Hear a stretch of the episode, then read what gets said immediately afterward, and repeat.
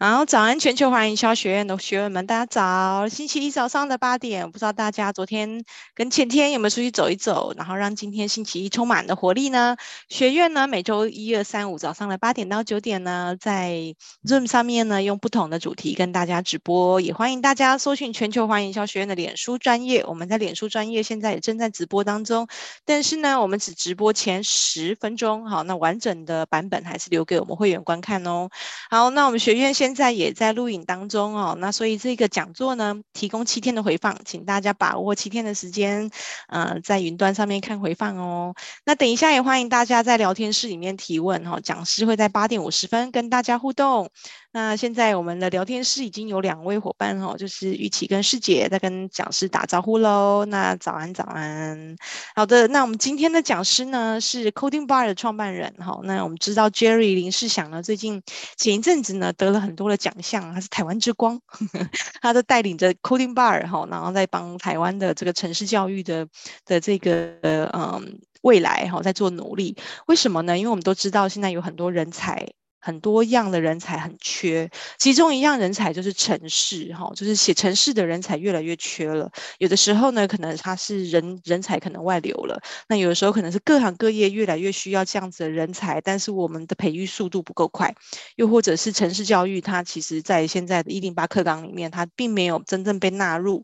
好，那所以就是，嗯，在这样，如果说我们可以从小时候，就是呃，在小孩子他学习能力最快的时候，就能给他这样子。城市素养，那我相信在未来，我们台湾的城市软实力会更加的呃发光发热。好，那我们今天呢，就邀请我们呃 Coding Bar 的创办人呃林世祥来帮我们分享这个主题：城市人才荒，台湾未来必备的城市软实力。让我们掌声欢迎 Jerry。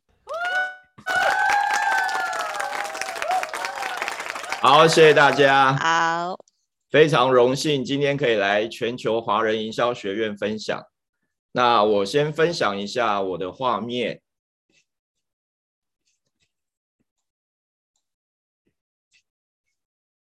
好，呃，这是我们今天的题目。那其实这个是全世界的问题，到处都在缺城市软体人才。那我想今天会花短短五十分钟的时间，跟大家来分享一下这个全球的趋势，以及我们怎么样来培养这样的人才。我直接破题哦，因为时间有限。这个我深深认为，科技决定了一个国家的竞争力，尤其从这一次乌克兰和俄罗斯的战争哦，这个更明显。谁的科技掌握度高，谁的国家竞争力就强。那更重要的是，大家可以从这个图片里面看到，哦，从最左边这个自动驾驶，到第二张图这个区块链、虚拟货币，再到这个远距视讯，到到这个右边的 VR，甚至 AR，我们讲的元宇宙，其实这些所有新科技的核心都只有一个，就是软体。那我再举一些数据报告，让大家知道一下。这个是二零二零年他们在调查 l i n k i n 调查全球几个国家成长最快的十大工作。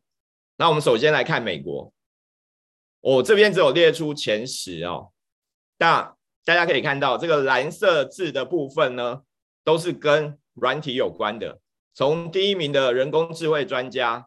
到第二名的机器人工程师，呃，可能很多人会问我，这个机器人不是让它动吗？为什么跟软体有关？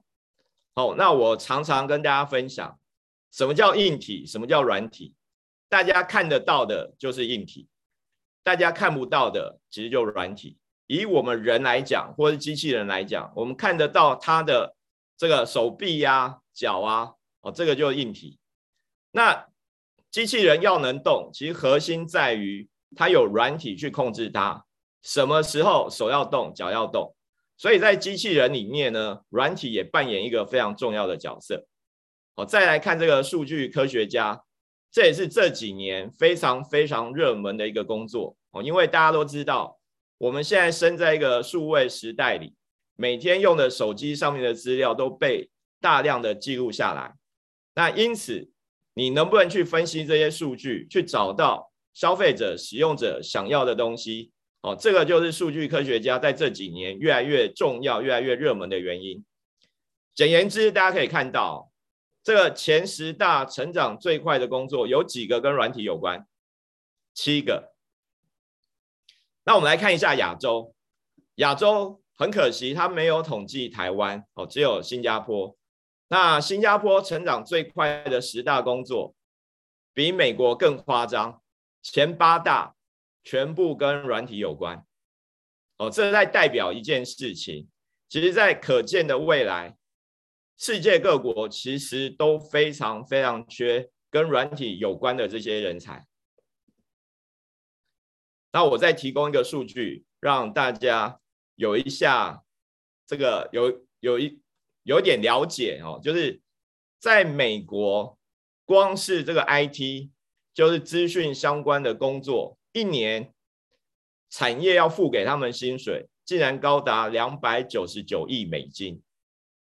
哦，这个大家可以算一下哦，乘以三十，乘以呃，现在汇率还不到三十，大概二八二九，几乎是一个天文数字哦。那如果大家还不相信，我再举这个最近全球前十大市值的公司给大家看一下啊。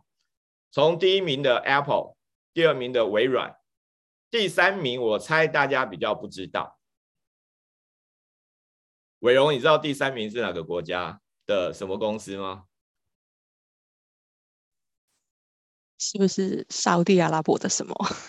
对，沙乌地阿拉伯。卖石油的，就是沙地阿拉伯的石油公司哦，它的市值占全球第三名。好，我们来看这十名哦。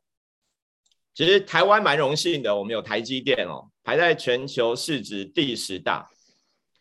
大家看一下，我们来想一下，这十大公司里面呢，有几家跟软体有关？Apple 跟软体有没有关系有 Apple、Microsoft、呃、对，Amazon，哎，Amazon、Tesla、NVIDIA、Meta、TSMC。哎，你很厉害哦，NVIDIA 这些你都认识，可能大家都有在买股票哦。没有，以前写科技业的报道了。好，我想 Apple 跟软体有高度关系，这个我想大家没问题。那微软基本上就是一个纯软体公司，这也没问题。那第三名的沙乌地阿拉伯，基本上它是石油公司，所以跟软体没有关系。第四名的呢，就 Google、Alphabet，这也是传软体公司。第五名的 Amazon，从线上卖书到现在很多的这个零售，其实它也高度跟软体有关。那特斯拉也不用讲了，现在我们都在讲这个电动车呢，基本上就是一台。有四个轮子可以在路上跑的手机哦，未来其实可以想象，甚至我们以后都不用买车了哦，在路上随便叫都有这个自驾车可以载着我们。第七名，我猜大家比较多人不知道它是什么公司，其实它非常有名哦，巴菲特，太厉害了，没错，就巴菲特的波克夏。这个我前阵子看了一下，本来想说买一股来试试看，结果我发现我连买一股的能力都没有。大家可以自己去查一下它的股价是多少，它一股就有几十万美金了。好，第八名是 NVIDIA，呃，我不知道有多少人认识它哦。基本上它是台湾之子移民美国所创办的黄仁黄仁勋。那它现在非常热门，就是在所有人工智慧的处理，大概都会用到它的晶片哦，甚至挖矿。那这个 IC 设计公司跟软体有没有关系呢？哦，如果你是这个产业的，你应该非常知道，其实 IC 设计公司在处理的大概都是透过软体设计来开发，然后再交给像台积电这样公司去生产。那第九名就刚刚改名的 Meta Facebook，也是纯软体公司。最后一名台积电，台积电跟软体有没有关系？其实大家大部分是在做硬体制造哦，可是就我了解，它的软体公司呢，它的软体工程师其实也超过两三百人，其实比很多资讯公司都还大。好，所以回到这个图，我们可以来看哦，十家公司里面有几家真的跟软体无关？第三名的沙乌地阿拉伯的石油公司，再来第七名的波克夏，再来呢，我认为是可以把台积电剔除，所以十名里面就有七名是跟软体有高度相关的。那如果我们回到一年前，哦，这个资料是我在今年三月三十抓的。如果我们回到一年前，大家猜猜看，这比例更高还更低？其实软体公司在这边的比例更高哦，因为有两家大公司，阿里巴巴和腾讯，本来在前十名之内，哦，原本在第五到第七名左右。只是因为中国政府在打压，所以他们最近股价狂跌，才退出十名以外。像腾讯现在大概落在十到十五名左右。为什么让大家看这一张图？其实大家可以想见，这些都是非常赚钱的公司。那赚钱的公司呢，就会吸引一流好的人才。那如果他们自己的产业是要做软体的，可想而知的就是。他们会非常非常需要很多优秀的软体人才。那我自己在收集这个资料，在整理这个资料的时候，发现一件事情哦，我去对比了一下我们政府一年的预算，竟然才八十个 billion 美金。哦，我们看一下第十名的台积电，都有五百六十六个 billion 美金的市值。所以，我们政府呢，大概要花几年的时间，大概要花七年的年度总预算哦，才有能力买下台积电哦，更不用讲像 Apple 这样、微软这样的公司哦。可见现在的公司呢，尤其这些大型的科技公司都越来越巨大。好，这边我只是想跟大家分享，透过刚刚几页，只是让告诉大家一个很明显的趋势，就是。全世界现在都狂缺软体人才，哦，那包括在台湾也是。大家如果有在注意新闻，其实像台积电、联发科最近都在狂增人，那软体工程师的薪水也是水涨船高，哦，所以各位如果是当老板的，应该非常感同身受。我现在工程师的薪水都越来越高。那很多人常我问我一个问题哦，这个。对，这个科技业需要软体人才，那工程师需要会写程式，那跟其他人有什么关系？如果我是念文的，如果我是念商的，甚至我是念医的，这件事情好像跟我无关啊，是吗？大家可以来认真想一下，你的工作里面是不是有越来越多需要使用高科技的情境？而且这些科技呢，可能逐渐取代了我们的一些人力的工作。哦，从金融业最近这几年来非常非常热门的所谓的 FinTech，就是在结合金融和科技，哦，让整个金融服务变得更自动化、更聪明。那我举我身边的朋友当例子，他在玉山银行，他们公司呢，其实都在培训他们去上一些像 Python 这样的程式课程。哦，为什么？我常拿这样的当一个比喻，大家就比较容易理解。通常这些公司要导入所谓的数位科技，大部分都是请外面的工程师、工程师或是公司来协助处理。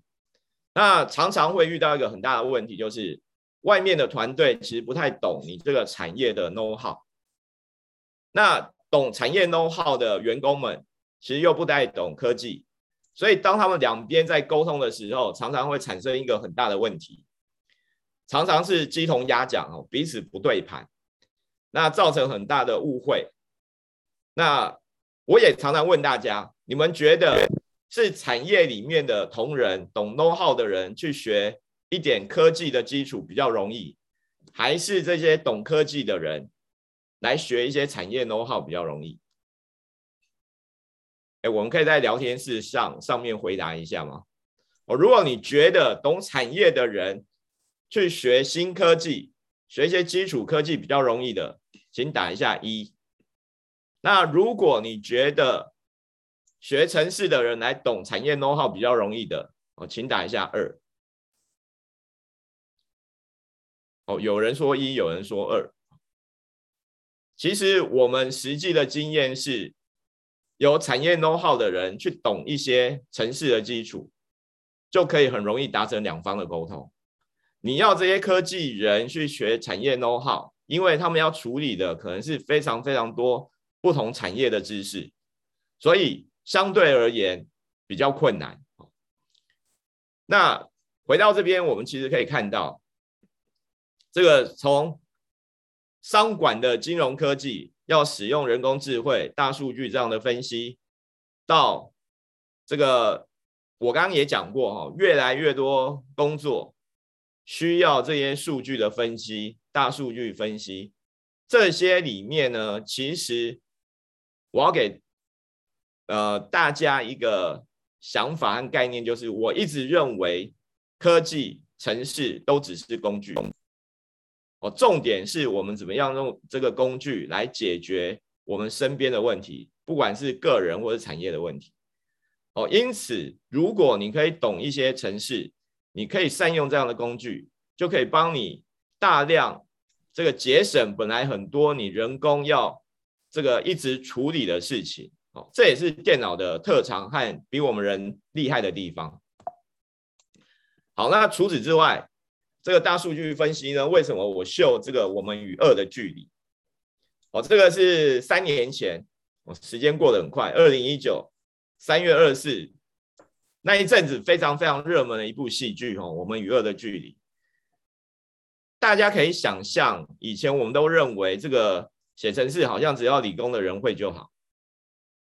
其实，在这一部戏里面，我们就已经看到哦，文法商的人，尤其文组的人，如果你懂一些程式，对你在职场上的竞争力其实有很大帮助哦。因为这一部剧的剧本其实就是跟资策会合作，透过大数据去收集一些重要的舆情，然后把它写入剧本里。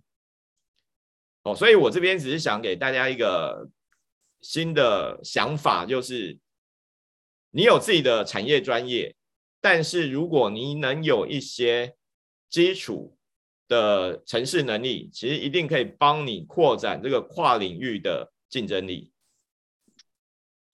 那包括数位行销，这个我更不用讲哈，现在的行销几乎都转到线上，让 Google、Facebook 赚的满满满。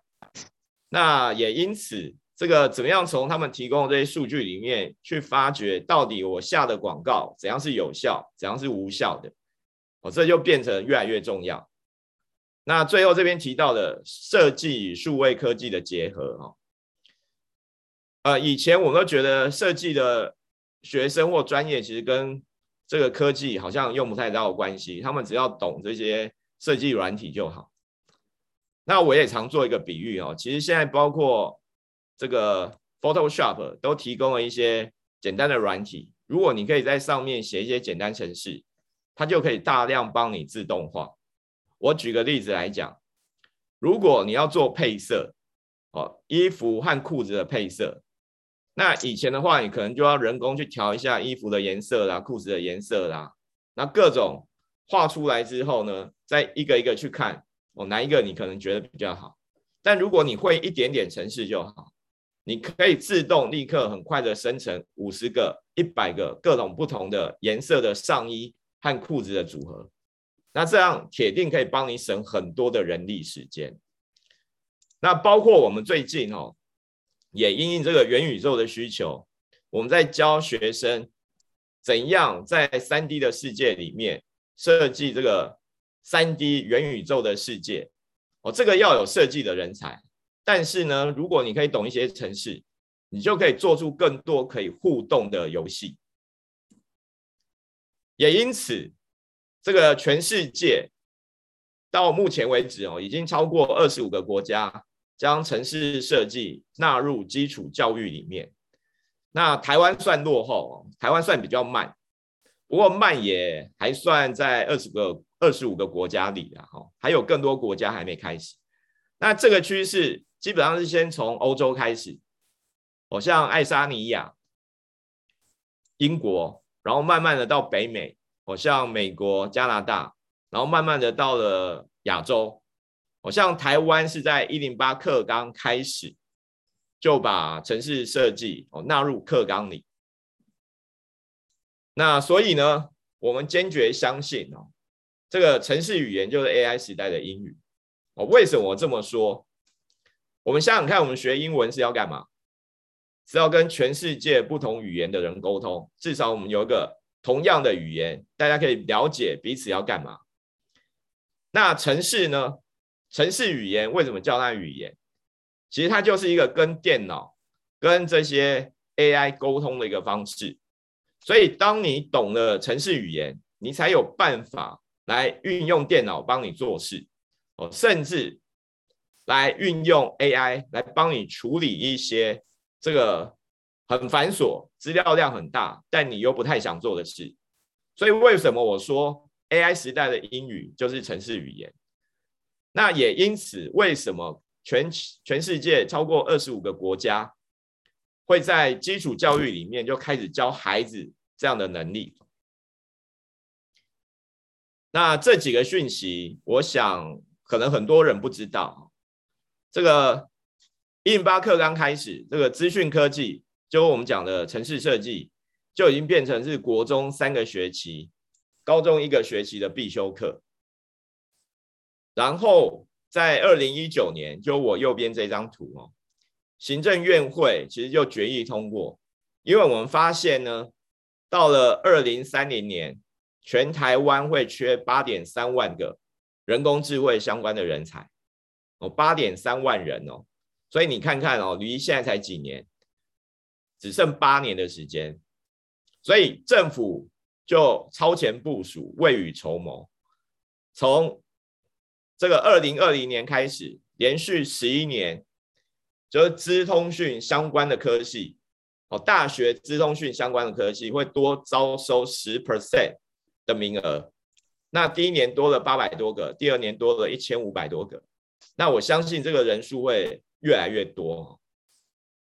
所以在座讲座的听众，如果你家里有这个大概小学四五年级以上的孩子，哦，小学高年级或是国高中生的孩子，其实这件事情都跟他有关。哦，大家来想想看，大家都想进这个台政青交成这些顶尖大学。那明明这个招生名额增加了，哦，代表这个未来市场有很大这样的需要。那如果你的孩子又对这个有兴趣，其实你真的应该早点培养他，哦，让他未来念起书来会更轻松。那同时呢，我们去统计了一下，全台湾有两千多个科系，其中有将近三成，哦，五百八十个科系是明文。告诉学生，你未来要来申请我这个学校的时候，我希望你在高中阶段就有修这些科技领域的加深加广的课程。哦，这边我要补充说明一下哈，如果大家还不是很了解一零八课纲的话，这个三年前我们一零八课纲终于开始实施，那它最大的一个改变其实是在高中段。哦，高中段越来越像大学，什么意思呢？他把大学这个比较弹性的修课方式开始在高中段实施。我为什么要这样做？因为过去发现哦，大家都是凭考试成绩选科系，就有很多人呢，哦，调查出来，甚至四成哦，四成的大学生其实对自己念的科系都不是那么满意，甚至。亲子天下对台大的学生做了一个调查，竟然只有四成左右的学生是坚决觉得我现在念的科系我很有兴趣会继续念，其他五六成的学生是有些有机会就想转系，有些是不确定他未来会不会继续走这个科系的方向？哦，其实这是一个很大的教学资源和学习资源的一个浪费。那因此，一零八课纲针对这个在高中阶段，它大量的让高中的必修课减少，选修课增加，而且让每个学校有自己的特色。简单讲，就是教育部管的逐渐放宽，不会去管那么多。那所以会有很多选修的课程出来。那我这边指的五百八十个科系采计科技领域修课记录，就是他们要看你在这个必修课以外，你有没有多去上这些科技相关课程的选修课，来证明说你其实对这个领域有兴趣。哦，因此其实。可能很颠覆大家以前的想法哦，好像只有这个念资工、念电机、念理工的人需要学城市，需要学科技。其实，在这个时代呢，这个城市能力已经跟升学有很大关系了哈。我这个图表大家会看得更清楚。我举正大气管系来当一个例子，这个就是他们。给高中生一个未来，你要来申请我这个科系，我会建议你要修哪些课，你要有哪些课程学习成果、多元表现等等的。我让高中生在高中阶段有时间去好好准备。那你看哦，正大气管系除了传统的语文、数学、社会领域以外，它还有一个科技领域。那我们自己的经验和我们的调查哦，我们去看正大所有科系，有将近一半的科系是要看你科技领域的修课记录。那我们自己学生，这个我们当初也蛮意外的，就有人来找我们，原来是孩子要去申请这个纽约大学在上海的分校，然后他。申请的是这个社会科学院哦，还不是理工相关的。结果呢，竟然需要具备一定的城市能力哦，所以来我们这边来学城市。所以我们从这些迹象其实都很明显看出来哦，那个世界各国或是大学端都越来越重视城市能力。那我这个表呢，是整理了一下。这个列出台大、政大、师大，还有台北大学这四个学校，把科技领域当成是他们要参考的科系，全部列出来。哦，因为传统这个四个学校，除了台大的工学院比较强以外，其他传统这个政大、师大、台北大学，我们一般认为它是比较属于文组一类组的学校。可是可以看出来哦，竟然有这么高的比例。红字的部分，哦，左边表格红字的部分是这些科系不是理工相关的科系，但是他们要看科技领域的修课记录。那我们可以来看一下，台大呢，从医学、牙医、药学到几乎以前传统的整个农学院，农化啦、森林啦、农经啦、园艺啦、昆虫啦等等。正大就如我刚刚讲的。整个商学院几乎都要，都希望学生在高中阶段都有修这个加深加广，就是进阶的科技领域的相关课程。哦，那师大这边包括气管，包括设计系。台北大学这边哦，除了传统的商学院以外，我觉得比较夸张的就是这个社会系、中文系、历史系。哦，这有没有很颠覆大家一般的想象？其实我们最近身边也几年前就陆续才知道一些像越来越多大学的文学院都把城市设计当成他们必修或是必选的课。那可见这个趋势呢是越来越明确。那右边这个图只是让大家看一下说。每个学校的科系要看科技领域的比重大概占他们多少？那红字列的部分呢，是将近五十或者超过五十的学校。好，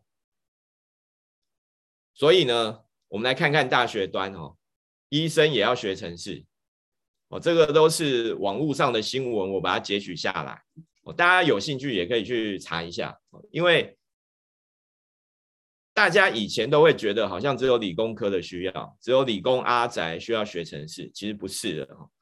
到这个时代呢，越来越多领域产业是把城市能力当成基础。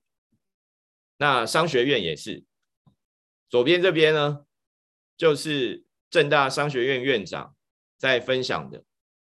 这个正大商学院有三十二门课都跟人工智慧、机器学习等有关。那以前我们可能会觉得人工智慧很难，我其实我一直有个观念，就是它慢慢的会变成一个越来越让人家容易上手的工具。所以大家只要懂得它的基础概念，会用它就好。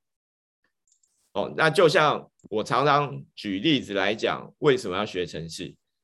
在十年、二十年前，这个 Office、Word、Excel、PowerPoint 这些，可能都外面还有在开班，在教你怎么用 Word、Excel、PowerPoint。而到了现在呢，这个几乎是每个人的基本能力。那我认为很快的，这个城市也会类似这样，是每个人这个不管学生、上班族的一个基本的一个工具 tool。那最后呢，这边跟大家分享一下，就是这个 APCS，我不知道有多少人听过 APCS。如果你有听过的，能不能麻烦在聊天室帮我打一下 A，好不好？APCS，如果你听过的打一下 A，没听过的打一下 B。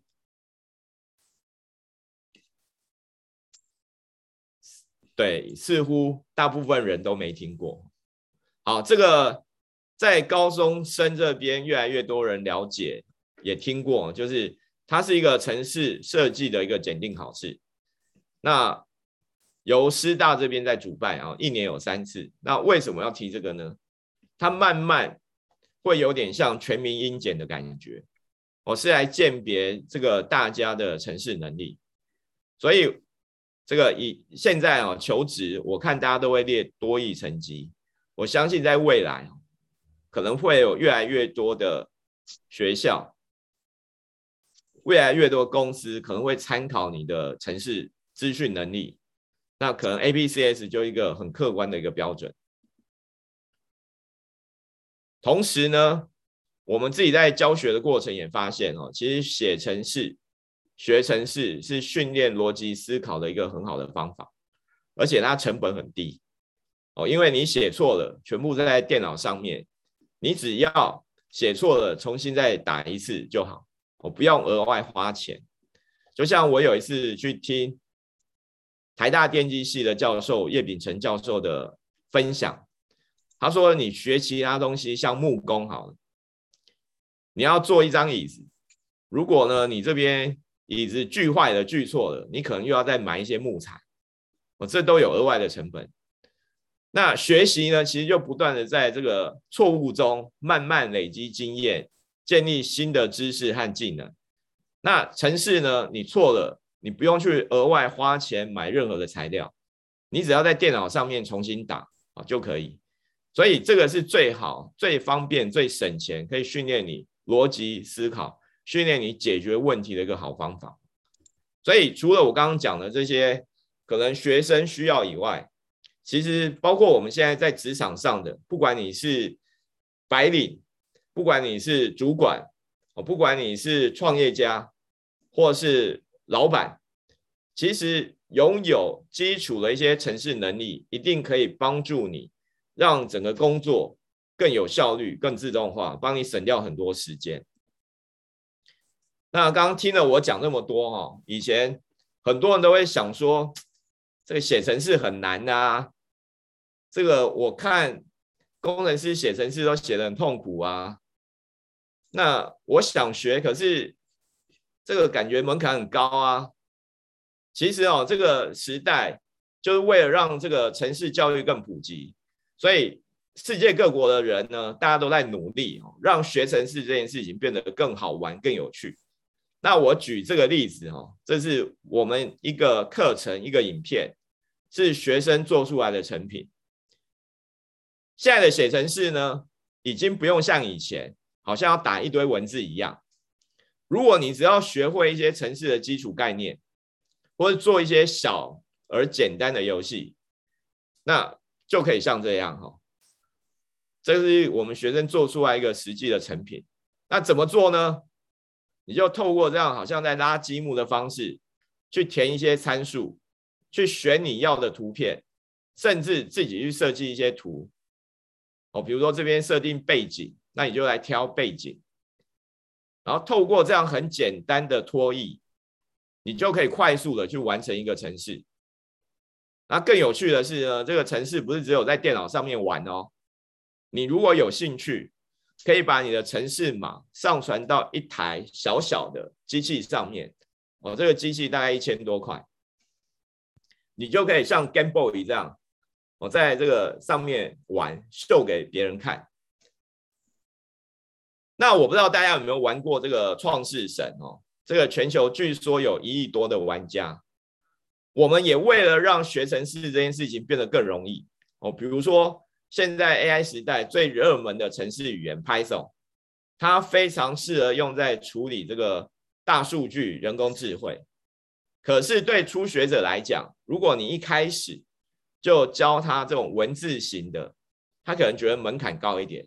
因此呢，我们就把它结合了这一款非常热门的游戏麦块 Minecraft，怎么做呢？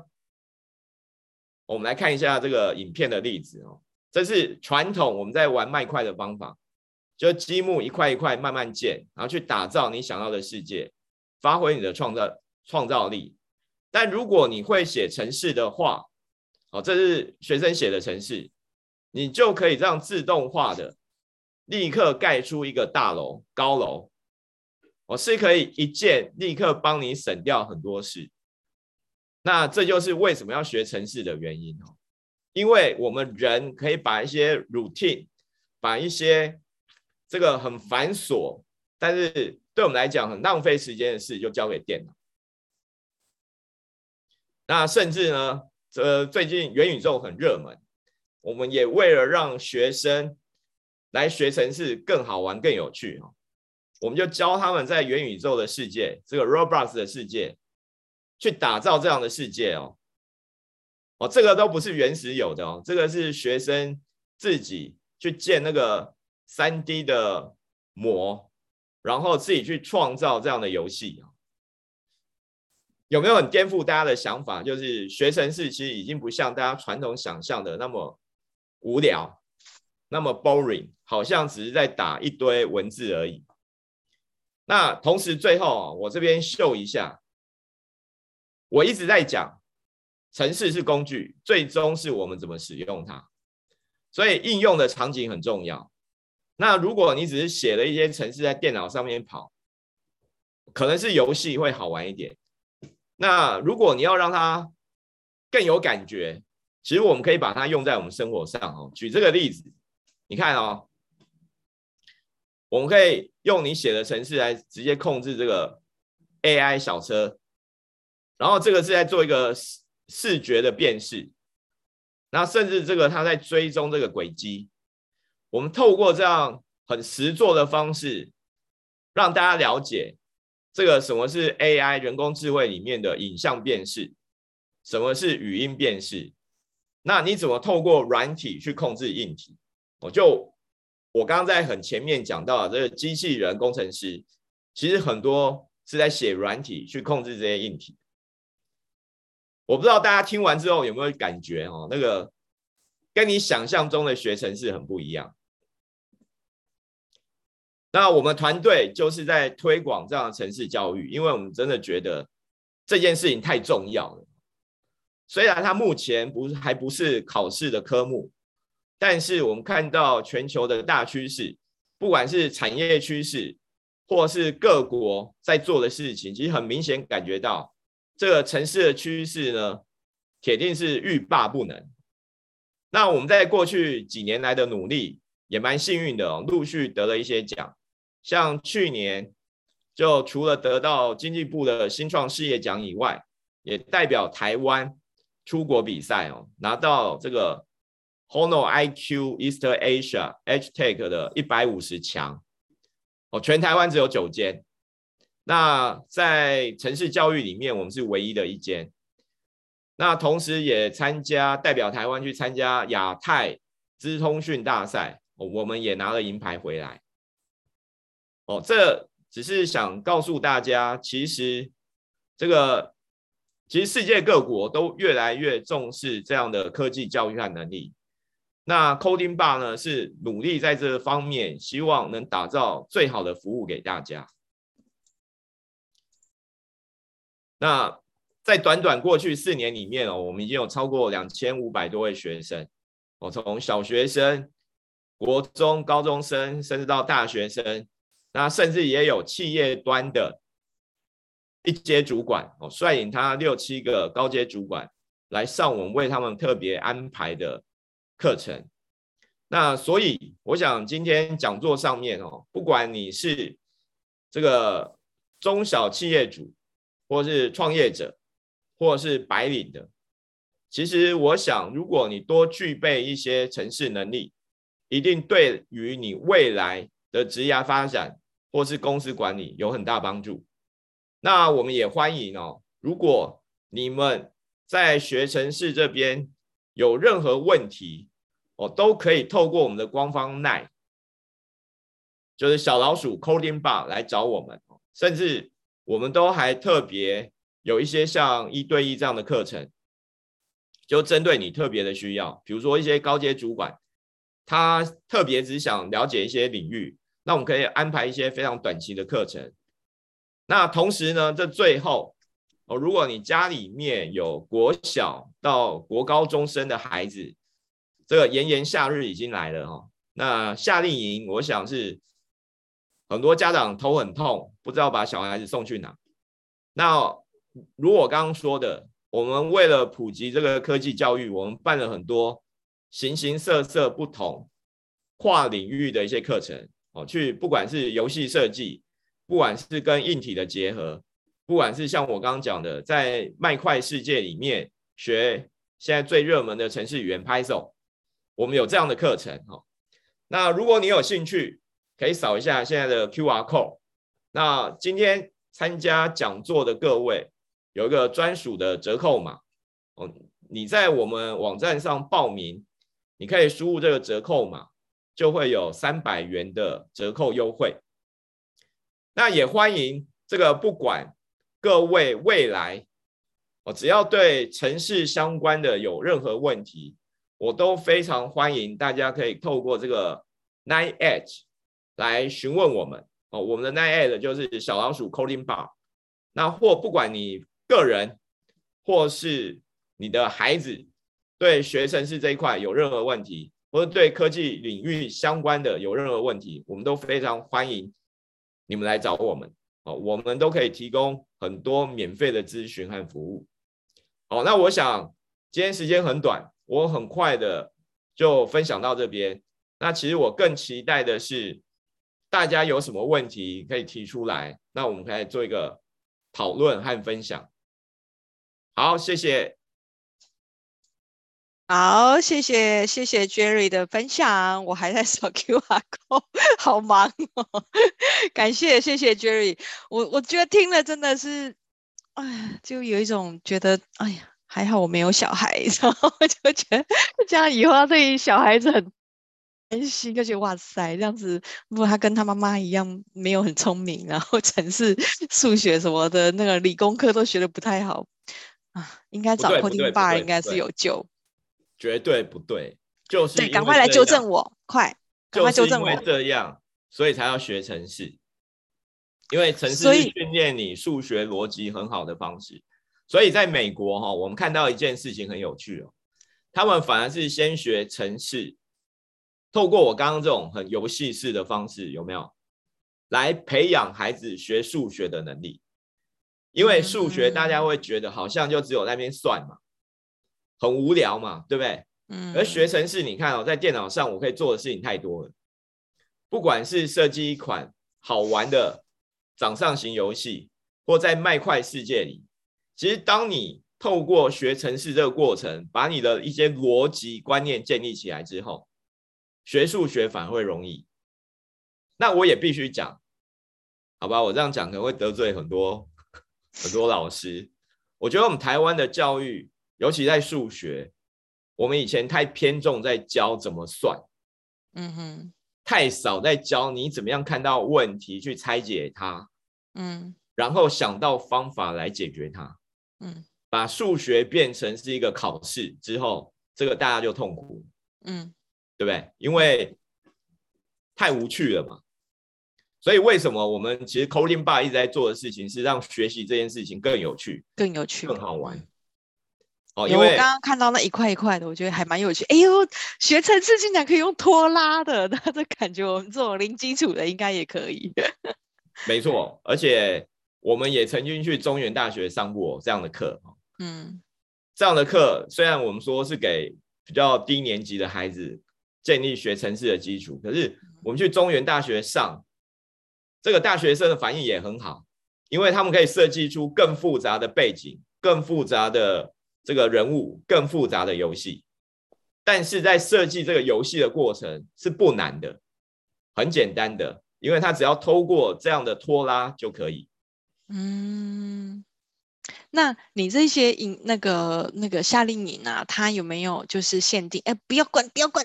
就停留在这一页，没有，我没有要关，因为聊天室有人问我问题，我哦，聊天室好，来来来，我来我来我来我来，有没有限定几岁到几岁啊？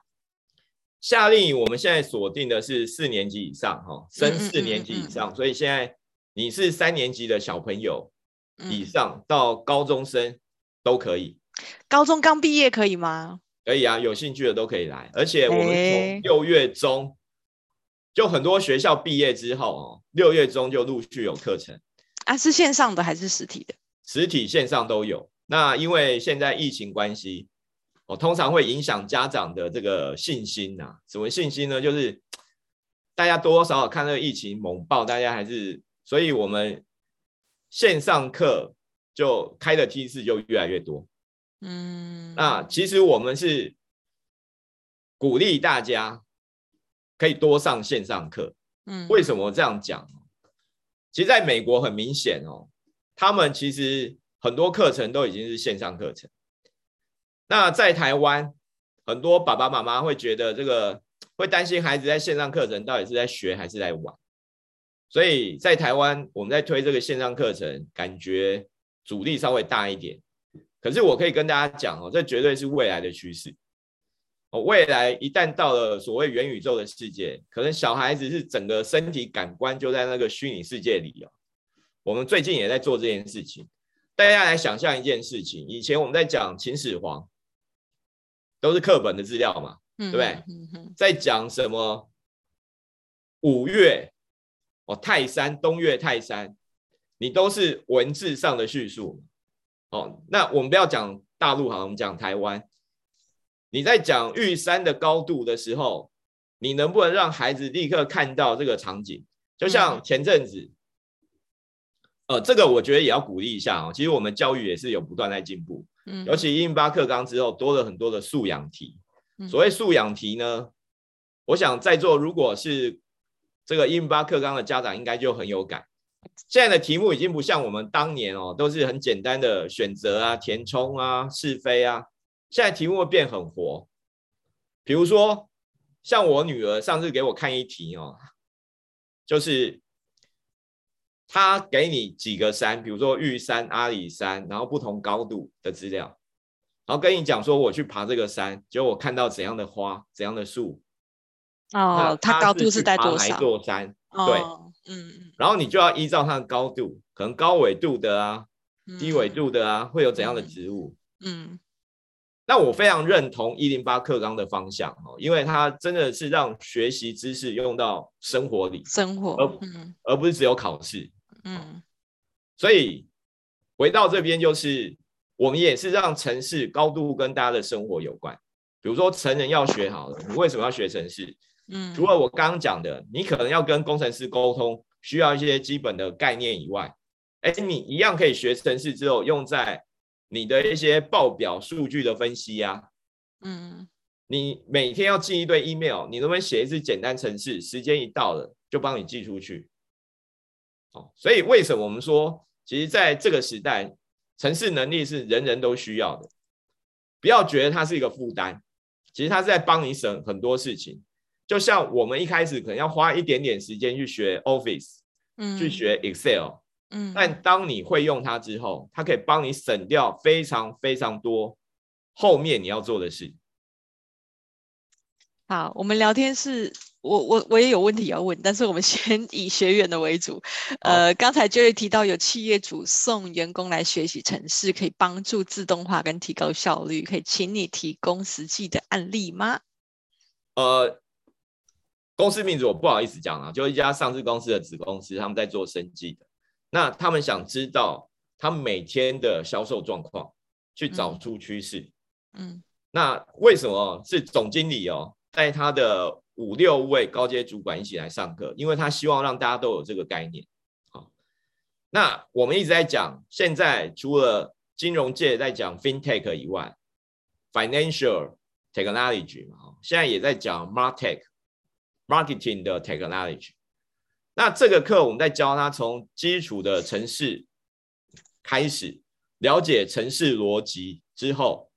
我们教他们怎么样从你一堆数据里面去找出你要的数据，啊，去自动化做分析，然后你就可以看到，比如这个品项在不同的点，哦，这个每天的销售状况是怎样啊？哪些你可以预测它未来可能会缺货，它的量是怎样？那这个是一个比较基础的课程哦。因为我们还不会讲到太深奥的，因为它主要是给这些中高阶主管。政府现在常在讲所谓的数位转型，数位转型。那什么是数位转型？所以当然一定要先从高阶主管先了解、认同，才有机会把它导入企业里面。所以这个课程其实是给他们一个比较算是基础的课程。那其实这也是我们 Coding Bar 在做的事情啊，我们就很努力的。要把传统大家觉得很深很难的事，把它变得平易近人、好玩有趣，变得每个人都可以很没有门槛的来学习。哦，所以这个例子就是我们在帮他做一些资料分析和处理哦，尤其他一些产品的一个销售状况，那就让以前可能本来是要人工去算的事，变成我现在一支城市很快的跑出来就有答案。所以你们针对这样子的案例啊，你们是会先，比如说他们来提供需求，然后是他们包班，你们跟他聊完之后，然后你们帮他设计，然后让他们这五个同事，然后连同总经理本人这样子包班去去做教学，对吗？是是。哦，那所以所以也算是另类的，反正就是客制化。那你们刚刚你刚刚有讲到就是一对一，好，比如说我现在假设我有个需求，我想要把我一个每天重复进行的东西把它自动化，然后我可能我也可以，比如说找你们的人，然后跟我们就是有一个这样子的需求访谈之后，然后你们为我量身打造一个一个课程这样子，然后我的课程目标就是我把这一个东西把它做出来，然后顺利的把我这个需要自动化的东西把它解决。是这样子吗？还是说，如果我做不出来、呃、怎么办？会有人接手吗？好，OK。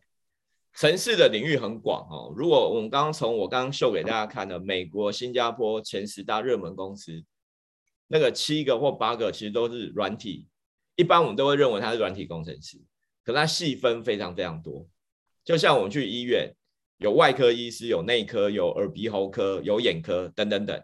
哦，好。那回到主持人这个问题，就是我们还是以教学为主，因为我们希望你有这样的能力，未来可以自己做。嗯，因为未来你在 A 状况的时候，你会用了之后，到了 B 状况，你可能稍微改一点点东西就可以了，不然你会变成委托我们帮你做专案。嗯嗯嗯嗯，我们还是希望大家可以自己做。嗯，那像。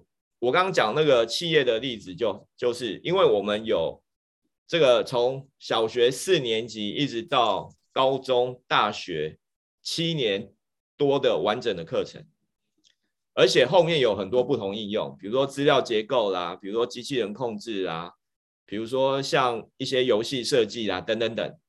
所以我们会了解你们需要之后，从这里面把相关的课程抓出来，那为你克制化。因为尤其成人，哦、尤其成人，我想大家没有那么多时间哦，按这个慢慢学，对不对？嗯、大家都希望赶快学，赶快用。